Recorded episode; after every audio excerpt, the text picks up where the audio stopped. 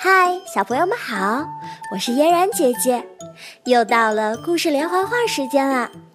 今天继续给大家带来奇奇妙妙与脏兮兮大魔王之间的故事。嗯，你们还记得脏兮兮大魔王吗？那个绿色的、拖着鼻涕的淘气包，这次又发生了什么好玩的事情呢？破坏王真讨厌。啊！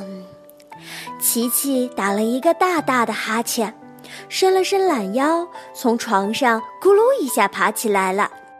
咦，今天是周末，琪琪怎么起这么早啊？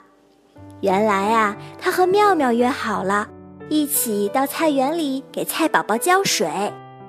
今天的阳光真明媚，琪琪和妙妙哼着歌。愉快地走在去菜园的路上。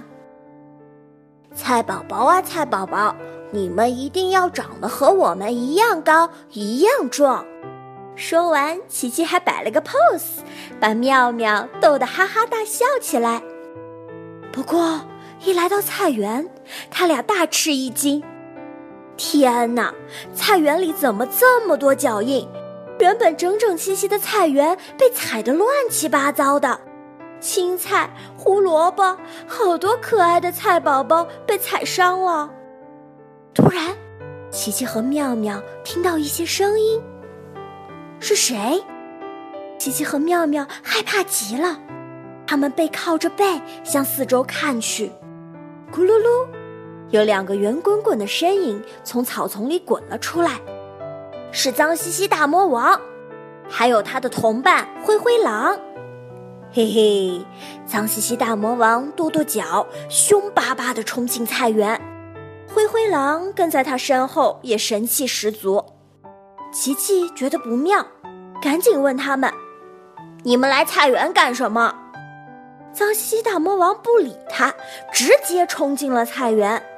啊，我明白了，琪琪想，原来菜园里的脚印就是他俩踩的。灰灰狼也跳进菜园，在里面不停地跺脚。琪琪和妙妙生气极了，他们对脏兮兮大魔王和灰灰狼大喊：“不准你们搞破坏！”可他俩就好像没听见一样，继续搞破坏，把菜园弄得乱糟糟。脏兮兮大魔王随手扔出一块香蕉皮，灰灰狼也有样学样。把吃过的泡泡糖吐在地上，做完这些，他俩还兴奋地跳了起来，好像做了很了不起的事情。可是，脏兮兮大魔王一落地，就踩到了地上的香蕉皮，啪叽一下摔倒了。